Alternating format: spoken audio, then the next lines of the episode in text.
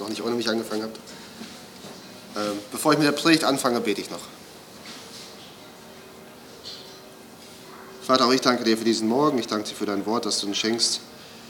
Und ich bitte dich, dass du ja, uns aufwächst, wo wir müde sind, dass du uns wachrüttelst, die Augen öffnest, dass wir dein Wort ernst nehmen, dass wir es nicht verstauben lassen, dass wir es nicht aus Tradition bei uns haben, sondern dass wir es für unser tägliches Leben auch brauchen, dass wir uns an dich halten und nur von dir abhängig sein wollen. Amen. Unser Garten ist zurzeit ja, eher eine Baustelle als ein idyllischer Rückzugsort. Äh, wir sind dabei, ihn umzugestalten und haben hier und da noch etwas zu tun, haben hier und da schon etwas gemacht, aber wir sind noch lange nicht fertig. Und nicht nur deshalb, weil es so viel zu tun gibt, sondern weil es auch andere Aufgaben gibt oder andere Themen im Alltag, die eine höhere Priorität genießen. Ähm, aber es wäre ja nicht so schlimm, wenn die Gartenbaustelle brach liegen würde und man bei der nächsten Gelegenheit einfach an dem Punkt weitermachen könnte, wo man vorher aufgehört hat. Ja, so ist es aber natürlich nicht. Wir haben, wir haben viele Büsche und auch, auch so Sträucher weggemacht äh, und entfernt und viel Grünzeug. Und daher ist natürlich idealer Nährboden und viel, viel Platz für Unkraut. Und dem Unkraut ist es auch egal, wenn man mit Essig drüber geht oder mit einem Seitenschneider und das Ganze wegmacht. Es wächst einfach kurze Zeit später wieder von neu. Man muss also grundlegend an das Problem herangehen. Jetzt, wenn ich was sehen kann, mache ich mal so. Ähm, warum erzähle ich das? Weil ich Freiwillige für die Gartenarbeit suche? Würde ich nicht Nein sagen, aber darum geht es nicht. Ich musste daran denken, als ich wieder diese Stelle in 2 Timotheus 3 gelesen habe. Du aber bleibe in dem, was du gelernt hast und was dir zur Gewissheit geworden ist, da du weißt, von wem du es gelernt hast und weil du von Kindheit an die heiligen Schriften kennst, welche die Kraft haben, dich weise zu machen zur Errettung durch den Glauben, der in Christus Jesus ist. Alle Schrift ist von Gott eingegeben und nützlich zur Belehrung, zur Überführung, zur Zurechtweisung, zur Erziehung in der Gerechtigkeit, damit der Mensch Gottes ganz zubereitet sei, zu jedem guten Werk völlig ausgerüstet. Ja, die Bibel hat die Kraft, uns weise zu machen zur Errettung durch den Glauben in Jesus Christus. Sie ist nützlich zur Belehrung, zur Überführung, zur Zurechtweisung, zur Erziehung in der Gerechtigkeit, damit wir für gute Werke ausgerüstet sind, sagt der Vers, oder sagen die Verse. Ja, durch das Wort Gottes werden wir darin geleitet, bestärkt, ermahnt und ausgerüstet, so zu leben, wie es unserer Berufung entspricht, weil es uns den Glauben an Christus wirkt oder weil es in uns den Glauben an Christus führt, wirkt und weil es uns dazu führt, unser Leben in der Furcht Gottes zu führen. Ja, wir bringen Frucht, weil wir durch das Wort genährt werden. Und die Bibel ist das einzige Mittel, dem diese Wirkung zugesprochen wird. Die Bibel wirkt im Leben wie das Werkzeug der Pflege eines Gartens, und zwar eines schön angelegten Gartens. Unkraut wird ferngehalten, Frucht wird hervorgebracht, und solch ein Garten ist das Zeugnis für das Wirken eines Gärtners oder für das Wirken des Gärtners. Und die Bibel im eigenen Leben zu vernachlässigen bedeutet, den Garten als Baustelle brach liegen zu lassen. Unkraut sprießt, die Frucht wird weniger oder bleibt völlig aus und der Zustand allgemein verschlechtert sich.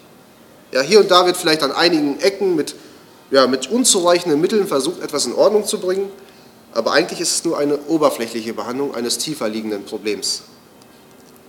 Und ich denke, dass viele von uns beide Zustände kennen. Und doch fällt es uns oft schwer, uns diese Tatsache bewusst zu machen und in unserem Leben auch danach zu handeln. Und selbst die schönsten und die bedeutendsten Texte der Bibel lassen uns oft kalt und werden von uns nicht weiter beachtet. Und dann gibt es sogar noch Texte, bei denen man geneigt sein kann zu fragen, ob diese Stelle aus 2 Timotheus diese Texte wirklich auch meint, ob auch sie dazu dienen, uns zu belehren und zu stärken. Oder man fragt sich, welchen Nutzen haben diese Texte überhaupt?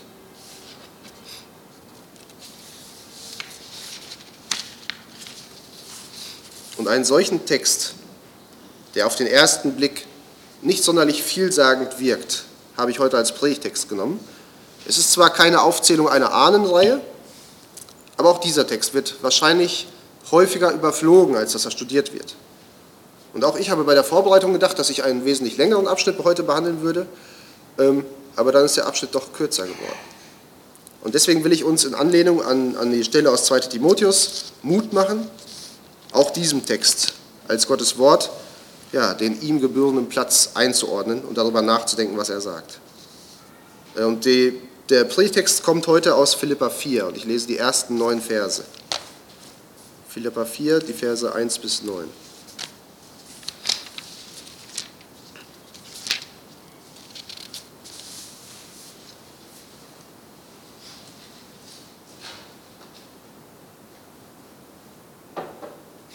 Und dort steht, Darum, meine geliebten und ersehnten Brüder, meine Freude und meine Krone, steht in dieser, in dieser Weise fest im Herrn, Geliebte. Ich ermahne Euvedia und ich ermahne Syntyche, eines Sinnes zu seinem Herrn. Und ich bitte auch dich, mein treuer Mitknecht, nimm dich ihre an, die mit mir gekämpft haben für das Evangelium, samt Clemens und meinen übrigen Mitarbeitern, deren Namen im Buch des Lebens sind. Freut euch im Herrn alle Zeit. Abermals sage ich, freut euch. Eure Sanftmut lasst alle Menschen erfahren. Der Herr ist nahe. Sorgt euch um nichts, sondern in allem lasst durch Gebet und Flehen mit Sandsagung euer Anliegen vor Gott kund werden. Und der Friede Gottes, der allen Verstand übersteigt, wird eure Herzen und eure Gedanken bewahren in Christus Jesus. Im Übrigen, Brüder, alles, was wahrhaftig, was ehrbar, was gerecht, was rein, was liebenswert, was wohllautend, was irgendeine Tugend oder etwas Lobenswertes ist, darauf seid bedacht was ihr auch gelernt und empfangen und gehört und an mir gesehen habt, das tut. Und der Gott des Friedens wird mit euch sein. Ja, was für eine Verabschiedung von diesem Brief oder in diesem Brief von den Philippern. Paulus schreibt, meine geliebten und ersehnten Geschwister, meine Freude und meine Krone.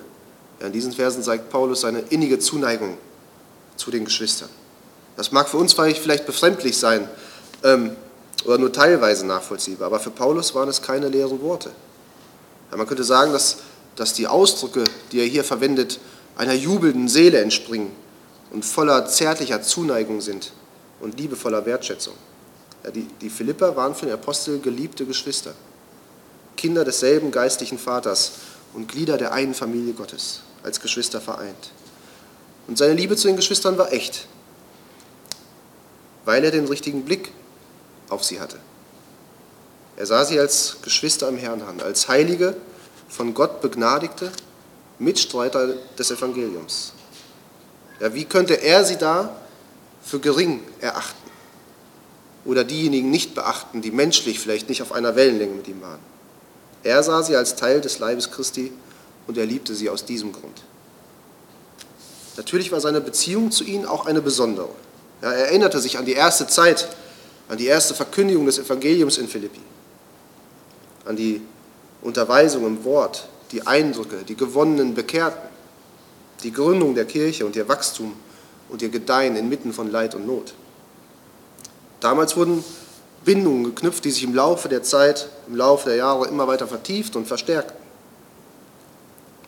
Er hatte ihnen das Evangelium verkündet und ihr Glaube und Ausharren war der Grund, warum sie seine Freunde waren. So wie er es auch an die Gemeinde in Thessaloniki schrieb. Ja, er beschreibt sie sogar als seine Krone, wobei das Wort Siegeskranz hier wohl die bessere Übersetzung wäre. Denn der Glaube machte ihn nicht zu einem Herrscher, denn ihr Glaube, sondern ihr Glaube war zum einen ein Zeichen, dass er seinen Lauf siegreich geführt hatte und zum anderen der Grund seiner Freude. Wie ein Kranz, der auf, auf Festen getragen wird, schmückten sie ihn und sie waren wegen ihres bewährten Glaubens Ausdruck seiner Freude. Jetzt kann man diese Beziehung auf Paulus und die Gemeinden, die er gegründet oder auf, auf seinen Reisen besucht hat, beschränken. Aber Paulus schreibt hier nicht einfach nur etwas, was wir so wahrnehmen sollen. Paulus ist uns hier ein Vorbild. Unsere Sicht auf unsere Glaubensgeschwister sollte durch Liebe aufgrund ihrer Verbindung zu Christus und durch Pflichtgefühl aufgrund unseres Auftrages für die Gemeinde von Christus geprägt sein. Es ist keine reine emotionale Liebe, ja, keine keine Reaktion auf das Wesen oder das Handeln der Geschwister. Es ist eine Liebe als Antwort auf das Handeln Gottes. Aber es ist dennoch nicht eine reine Kopfsache. Ja, wir sind keine zusammengefechten Sklaven, keine bezahlte Söldnerarmee, sondern Kinder Gottes, Geschwister. Und Johannes schrieb in seinem ersten Brief, wer sagt, dass er im Licht ist und doch seinen Bruder hasst, der ist noch immer in der Finsternis. Und wir wissen auf der Bergpredigt, wie stark oder wie streng Christus Hass beurteilt. Wer seinen Bruder liebt, der bleibt im Licht und nichts Anstößiges ist in ihm. Wer aber seinen Bruder hasst, der ist in der Finsternis und wandelt in der Finsternis und weiß nicht, wohin er geht, weil die Finsternis seine Augen verblendet hat. Diese Liebe, die auf das, oder ist auf das Wohl, auf das Heil der Geschwister bedacht. Und deshalb schreibt Paulus ihnen in diesem Abschied den Wunsch, dass sie fest im Herrn stehen sollen. Ja, dieser Aufruf zur Standhaftigkeit soll sie erinnern an die Vorbilder, die sie hatten. Auch an sein Vorbild und an das, viel, an, an das viele andere Glaubensgeschwister. Aber es soll sie auch erinnern an ihren neuen Stand, den sie haben und den Paulus in diesem Brief schon beschrieben hat, als Gottes Kinder mit himmlischem Bürgerrecht. So sollten die Christen in Philippi aufrichtig und ernsthaft in der Hingabe an Gott sein, treu und unerschütterlich. Und das Ideal dieser Standhaftigkeit sehen wir an unserem Herrn Jesus selbst, in seinem unbeugsamen Gehorsam und seiner Liebe zu seiner Gemeinde. ihm nachzufolgen bedeutet, auch standhaft zu sein, durch den Glauben mit ihm verbunden zu sein ja, und vom Geist die Kraft dafür zu empfangen, fest in ihm zu stehen, das heißt, ihm treu zu sein. Paulus bezieht diesen Wunsch auch auf die alltäglichen Dinge im Leben. So sollten sie mit diesem Blick auf sich gegenseitig auch ihre Streitigkeiten beilegen. Ja, in dem Bewusstsein, dass die Geschwister im Glauben waren und dass ihr Streit auch den Frieden in der Gemeinde stört. Er geht nicht darauf ein, wer von den beiden genannten Frauen in Vers 2 vielleicht im Recht war, vielleicht waren auch beide im Unrecht. Aber an dieser Stelle klingt der Gedanke aus dem zweiten Kapitel des Briefes wieder an den anderen höher zu achten als sich selbst. Das ist eine schwierige Aufgabe, aber dennoch kein reines Ideal, sondern ein Auftrag an die Gemeinde. Paulus wusste aber auch um unsere Schwächen. Und auch in diesem Punkt zeigt er seine Liebe und seine Bemühungen um die Geschwister.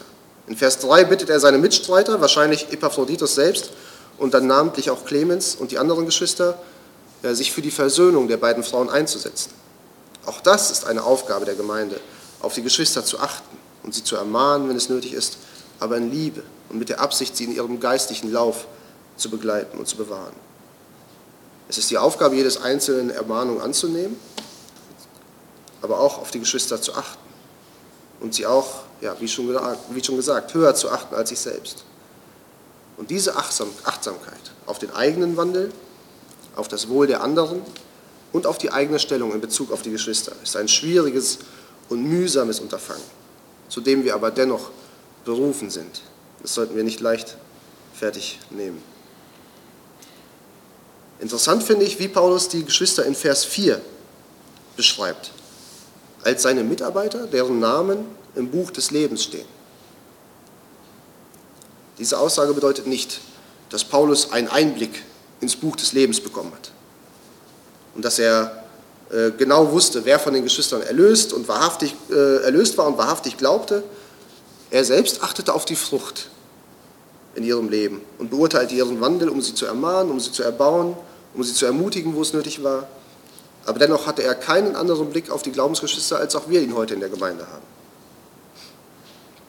Vielmehr sagt er damit aus, wenn sich jemand wirklich zur Gemeinde zählt, wirklich als Teil des Leibes Christi versteht, wirklich sagt, dass er glaubt, dann war es auch seine Aufgabe, sich um die Geschwister zu kümmern. Und dieser Gedanke schlägt in die gleiche Kerbe, die wir auch in den Versen aus dem ersten Johannesbrief gesehen haben. Fehlende Liebe zu den Geschwistern ist keine Lappalie. Es ist ein Zeichen mangelnden Glaubens. Man ist schnell dabei, anderen diese fehlende Liebe zuzu, äh, vorzuwerfen. Aber das hier von Paulus ist eher ein Aufruf zur Selbstprüfung. Ja, wie stehe ich zu den Geschwistern? Achte ich sie höher als mich selbst? und ist mir ihr Heil ein Anliegen? Oder steht ihm irgendetwas im Wege, was mich selber stört? Solche Streitigkeiten oder Unstimmigkeit oder Uneinigkeit verhindern entweder unsere Haltung, die wir als Christen haben sollten, oder sie rühren daher, dass wir diese Haltung zuvor nicht hatten, nämlich sich im Herrn zu freuen. Ist das normal? wenn wir solche Streitigkeiten oder solche Unnötigkeiten, Unschmichkeiten haben, verhindern, verhindert es entweder, dass wir uns im Herrn freuen können, oder sie rühren daher, dass wir uns nicht im Herrn freuen. Diese Aussage trifft Paulus mehrmals im Brief. Und ich hatte auch in den letzten Predigten zum Philipperbrief darüber gesprochen. Die Freude im Herrn, aufgrund seiner Erlösungstat, aufgrund der Gemeinschaft, die wir mit ihm haben können und aufgrund der Stellung, die wir als seine Kinder genießen dürfen, sollten für uns alle Zeit Grund zur Freude sein. Paulus schreibt es an die Korinther in, in äh, 2. Korinther 6 auch so. Äh, wer mitlesen möchte, ist ein längerer Abschnitt, 2. Korinther 6, die Verse 3 bis 10.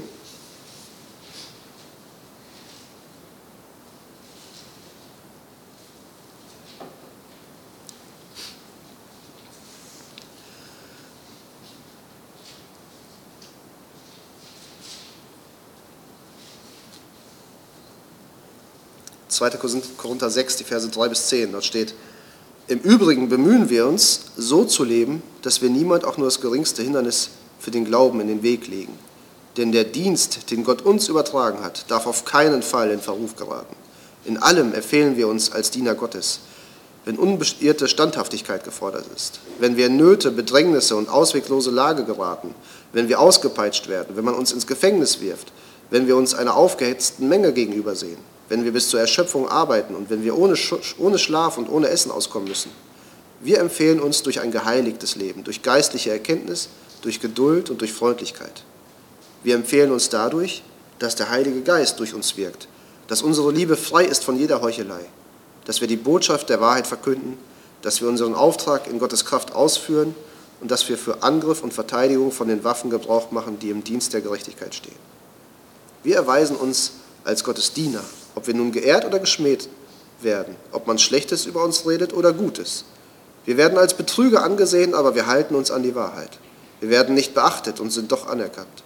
Ständig sind wir vom Tod bedroht und doch sind wir, wie ihr seht, immer noch am Leben. Wir werden schwer geplagt und kommen doch nicht um. Wir erleben Dinge, die uns traurig machen und sind doch immer voll Freude. Wir sind arm und machen doch viele reich. Wir besitzen nichts und doch gehört uns alles. Diese Einstellung lässt sich nur mit dem Blick auf den Herrn und seiner Güte uns gegenüber begründen, die alles auf dieser Welt als unglaublich gering erscheinen lässt, sei es Schlechtes oder Gutes. Diese Freude im Herrn ist auch der Grund, aus dem heraus wir unsere Geschwister lieben sollen. Und aus dem heraus wir uns nicht über sie stellen sollen. Und deshalb sollen wir bekannt sein für Sanftmut, schreibt Paulus, die wir am Beispiel unseres Herrn sehen. Er bestand nicht auf das, was ihm zustand. So sollten wir auch nicht auf das bestehen, was uns vermeintlich zusteht. Er beharrte nicht auf seinem Recht, sondern gab sein Leben nach dem Willen des Vaters. Und heutzutage wird Freude oft im Egoismus gesucht. Oder was heißt heutzutage? Eigentlich schon seit es den Menschen gibt. Freude wird im Egoismus gesucht, indem man sich fragt, was kann ich für mich selbst tun, um mir eine Freude zu machen. Viele Menschen merken schnell und manche leider erst zu spät, dass das keine langanhaltende Freude ist und stürzen dadurch in Depressionen. Es ist auch nicht die Freude und der Grund zur Freude, den die Bibel uns zeigt. Die Freude im Herrn führt vielmehr zur Selbstaufopferung in Liebe. Also Jesus sagt, dass die Gemeinde an der Liebe untereinander erkannt werden soll. Darauf geht Paulus hier ein, wenn er schreibt, dass alle Menschen von unserer Sanftmut erfahren sollen. Natürlich soll unser Dienst und unsere Sanftmut auch außerhalb der Gemeinde zu tragen kommen, aber ganz besonders in der Gemeinde, unter den Geschwistern. Und auch in diesem Punkt zeigt Paulus auf, ja, welche negativen Auswirkungen die Uneinigkeit zwischen den Frauen aus Vers 2 hat. Das Bild der Gemeinde vor den Menschen würde dadurch verschlechtert werden. Und somit wäre es für, eine, äh, für einige Heiden ein Hindernis, auf dem Weg der Bekehrung. Und auch deswegen sollten die Geschwister sich in Nachsicht üben. Und dann fügt Paulus etwas ein, das die Dringlichkeit seiner Bitte unterstreicht oder seiner Aufforderung. Er sagt, der Herr ist nah. Maranatha. Er öffnete ihnen auch damit die Augen für das Wesentliche im Leben. Ja, sie waren berufen, mit am Reich Gottes zu bauen und sollten die Zeit bis zur Wiederkunft des Herrn weise nutzen und diese Zeit auch ausnutzen und sich nicht mit Streitereien vergeuden. Eine natürliche Reaktion des Menschen auf all diese Punkte, auf all das, was Paulus hier schreibt, ist ein großes Aber und eine Fülle an Fragen und Sorgen. Aber wie soll ich mit den, äh, denn mit Ungerechtigkeit umgehen? Aber was ist mit den negativen Auswirkungen, die es auf mein Leben hat? Und deswegen schreibt Paulus in Vers 6, dass sich die Geschwister keine Sorgen machen sollen. Das heißt nicht, dass sie sich nicht um ihr Leben kümmern und Ordnung halten sollen und weise Voraussicht walten lassen sollen. Auch sollten sie Unrecht nicht äh, einfach so stehen lassen.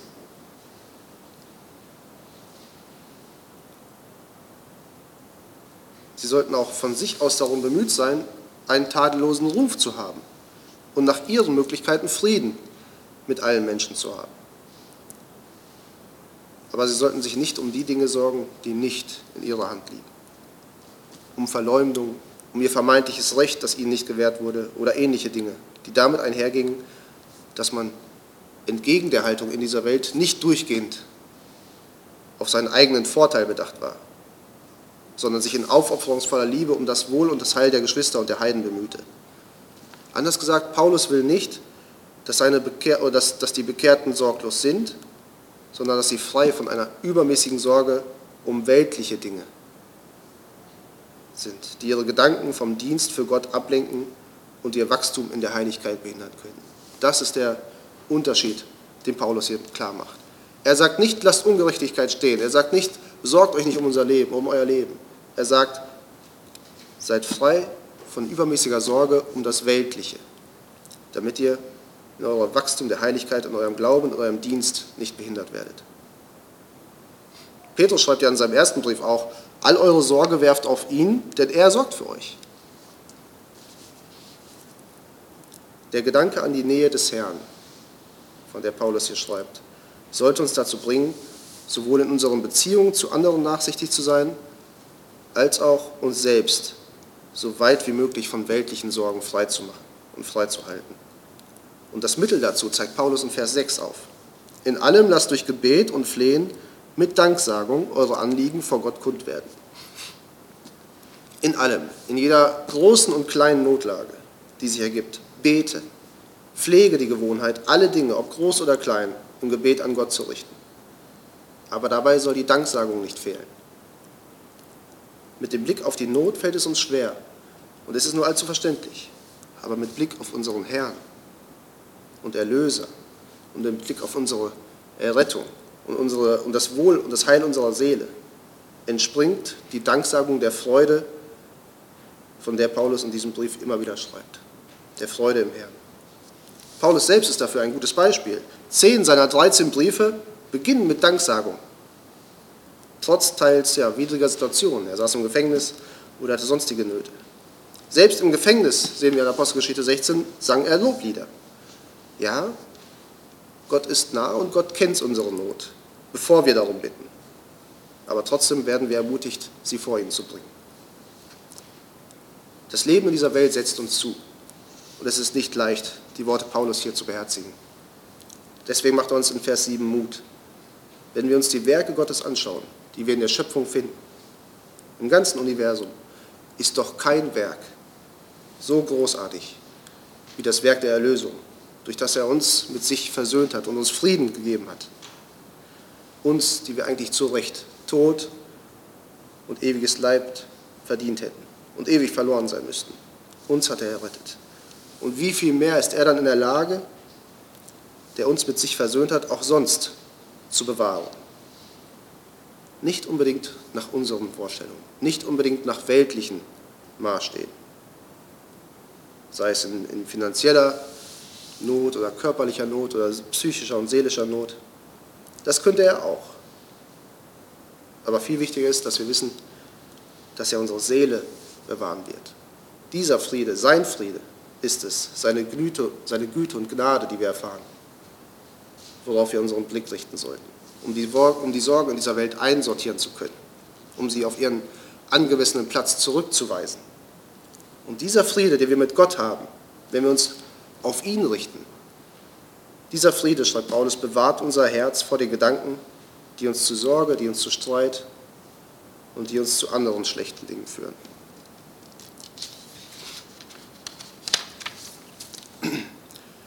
Und anstelle dieser schlechten Gedanken ist es ratsam, uns mit den guten Dingen zu beschäftigen. Auf das, wie es in Vers 8 steht, was wahrhaftig, was ehrbar, was gerecht, was rein, was liebenswert, was wohllautend, was irgendeine Tugend oder etwas Lobenswertes ist. Darauf seid bedacht. Paulus ermahnt hier, die Gedanken mit guten und heiligen Dingen zu füllen. Als erstes führt er wahrhaftig ins Feld. Das ist genau das Gegenteil von den Dingen in dieser Welt. Denn Christus ist die Wahrheit. Wir sollten unsere Gedanken mit ihm füllen und nicht mit irdischen Dingen. Ich denke, jeder kann einmal sich selbst reflektieren. Womit fülle ich meinen, meinen Kopf, mein Herz und was kommt dabei heraus? Wie geht es mir damit? Was für Frucht bringe ich oder eben nicht? Die Dinge, die Paulus hier aufzählt, umfassen unser ganzes Leben. Ja, sie beschreiben das fromme Denken, das praktische Leben und sozusagen die moralische Ausrichtung unseres Lebens, das nach Heiligkeit strebt. Wir sollen nicht nach Anerkennung vor dem Menschen streben, aber ein Leben führen, das dem objektiven Betrachter nur ein Lob entlocken könnte. Paulus sagt also, lasst diese Überlegungen eure Gedanken leiten und eure Beweggründe bestimmen. Er fordert uns auf, dass wir unseren Gedanken nicht freien Lauf lassen, sondern dass wir aktiv eingreifen und sie lenken. Ja, und er schreibt uns auch hier in diesem Bereich eine Verantwortung zu. Aber er macht uns auch gleichzeitig Mut. Wenn unsere Gedanken gut geordnet sind, wenn wir uns um unsere Gedanken kümmern und uns nicht einfach passiv unseren Gedanken ergeben, dann wird das äußere Leben folgen. Paulus fasst diesen Abschnitt in Vers 9 nochmal zusammen und schreibt, was ihr auch gelernt und empfangen und gehört und an mir gesehen habt, das tut. Und der Gott des Friedens wird mit euch sein. Paulus war darauf bedacht, dass die Geschwister in Philippi diesen Brief nicht einfach nur lesen und dann zur Seite legen. Er erwartete von ihnen praktische Anwendung des Gehörten oder des Gelesenen. Ja, sie sollten die Lektion, die sie von ihm erhalten haben, in die Tat umsetzen. Als er unter ihnen lebte, lehrte er nicht nur durch das Wort, sondern er war auch ein lebendiges Beispiel. Und so sollten auch sie es in ihrem Leben umsetzen. Aber sie konnten davon ausgehen, dass sie dies alles nicht nur aus eigener Kraft schaffen mussten, sondern dass der Gott des Friedens bei ihnen sein würde, wenn sie nach seinen Worten handelten. Und so wünsche ich auch uns, was Paulus in Römer 15 schreibt, der Gott des Friedens sei mit euch allen. Amen.